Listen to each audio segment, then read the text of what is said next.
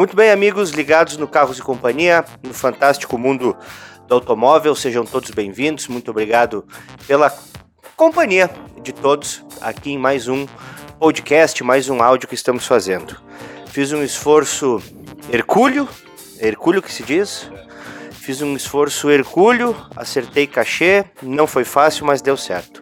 Até que enfim temos Paulo Rodrigues aqui para conversar um pouquinho conosco. Daí, seu Paulo, qual que é o nosso assunto de hoje? Bom dia, boa tarde, boa noite, prazer. Para quem é de dia, bom dia, para quem é da noite, boa noite, né? Sabe o que, que significa o termo Hercúleo? Vem de Hércules, de força. Dos trabalhos que Hércules é, fez. Então isso aí é um esforço, né? Não, eu, eu fico contente quando você consegue já fazer com que o nosso Carros de Companhia uma marca que caminha aí para 50 anos, né? Ela chegar também mais das modernidades que as mídias nos oferecem, o podcast. Porque hoje o que é o Carlos e Companhia? O Carlos e Companhia é um caderno na revista Acontece, que circula na região da Serra Gaúcha há quase 18 anos. O Carlos e Companhia é um programa de rádio na maior rádio do interior do estado, a Rádio Caxias, 70 e quantos anos? 76, 77. 76 anos, é uma rádio de larga abrangência, não só na Serra Gaúcha, mas em todo o estado. Lá está o Carlos e Companhia. Carlos e Companhia é televisão na Bitcom TV. E o Carlos e Companhia é a modernidade de todas as mídias sociais. Você tem o Carlos e Companhia no Facebook, você tem no Instagram, você tem no YouTube. Quer dizer, onde você estiver, com o aparelho que você quiser, no seu celular, no seu iPad, na sua Smart TV, você tem a oportunidade de acompanhar o Carlos e Companhia.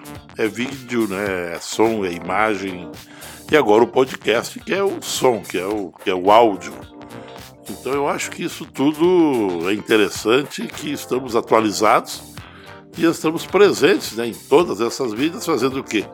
Divulgando, como é o slogan do Carlos e Companhia, o fantástico mundo do automóvel. Muito bem, muito bem dito, muito bem explicado, explanado, mostrando o que é o Carros e Companhia, que conforme o tempo foi passando, ele foi se ajustando às, às modernidades, às tecnologias. Ele foi, ele foi, se modernizando, foi acompanhando a evolução das mídias, né?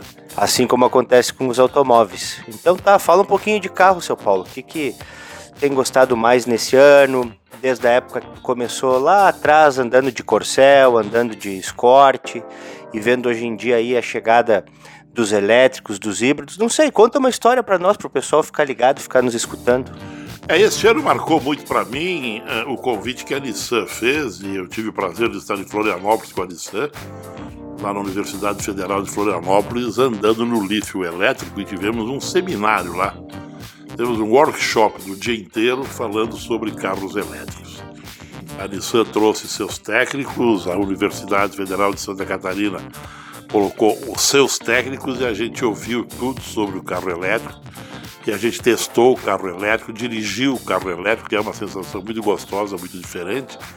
E a universidade é importante porque a universidade ela já desenvolve pesquisas e trabalhos para a segunda e a terceira vida das baterias do carro elétrico.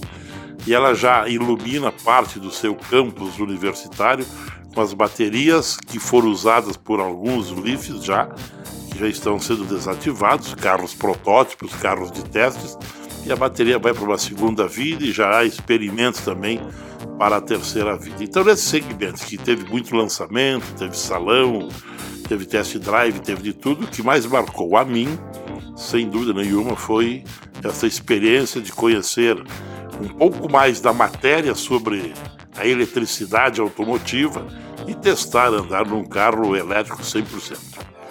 A gente vê que isso do, dos elétricos está tão na moda que foi o assunto do nosso primeiro podcast com meu amigo Guilherme, nosso primeiro áudio, né? Falamos de carros elétricos e o assunto vai, vem, volta, conversa nós acabamos sempre chegando nesse ponto comum. Além do Leaf agora, independente de valores, né, que a questão dos elétricos tem muito isso, que ele é um carro caro ainda, não tem em todo e qualquer lugar estação de, de recarga, mas isso são outras questões que não é o ponto principal do nosso bate-papo de hoje.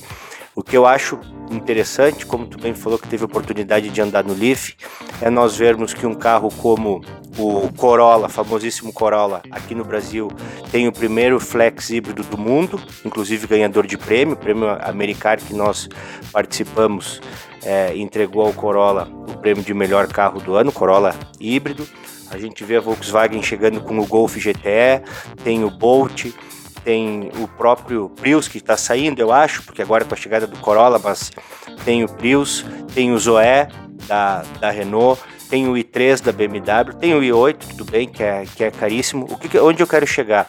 Olha aqui, pensando rapidamente, falando rapidamente, quantos modelos híbridos ou híbridos plug-in ou híbridos elétricos que a gente já conseguiu dimensionar, ou seja, devagar, ainda passos lentos, de uma forma embrionária, mas o Brasil ele está começando a entrar no, no certame mundial aí dos modelos que têm eletricidade na sua composição, sejam só eletricidade, carros 100% limpos ou carros híbridos.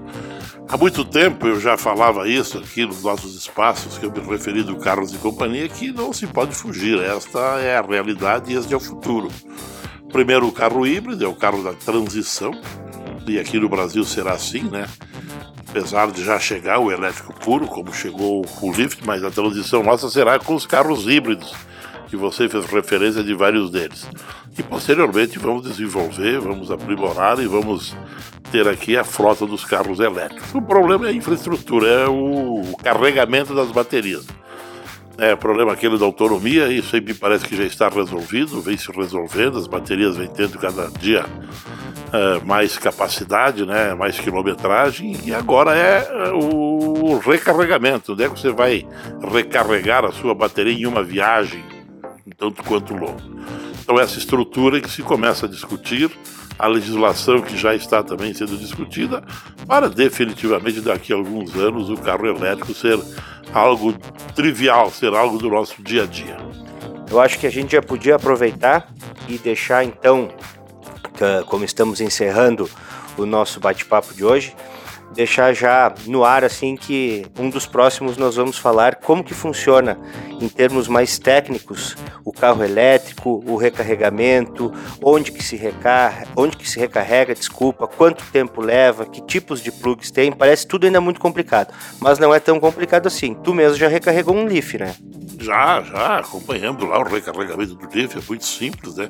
E o cidadão que comprar o livro aqui no Brasil já recebe todo esse equipamento. Equipamento para fixar na sua garagem, fixa em casa e carrega em casa na garagem, o equipamento que eles chamam de emergência, que é o cabo que você leva e carrega em qualquer bateria 220, 110, às vezes que seja aterrado. Qualquer tomada três pinos. Qualquer tomada três pinos aterrada, tem que ser aterrado.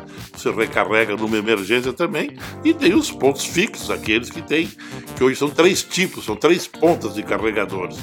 E esses carregadores hoje vão ter que ter essas três pontas. A Nissan fala em duas, que deve sobrar duas, mas eu penso que a realidade deveria sobrar uma só, ser universal, né? É, mais mas fácil. Esse é assunto pra, Vamos para deixar para o próximo. É, gente... Valeu, seu Paulo. Manda um abraço aí pro pessoal que a gente está se despedindo. Um abraço a todos que nos acompanham e o convite, né? Estaremos agora frequentemente aqui, né, com o nosso podcast trazendo sempre as informações, bate-papo, conversa sobre este fantástico mundo do automóvel. Um abraço a todos. Obrigado, pessoal. Um grande abração a todos. Acompanhem o Carros e Companhia nas redes sociais, no Instagram, no YouTube, no Facebook. Até a cachorrinha gosta do, do Carros e Companhia e deu um, um, um oi aí pra gente. Muito obrigado, até a próxima. Tchau, tchau.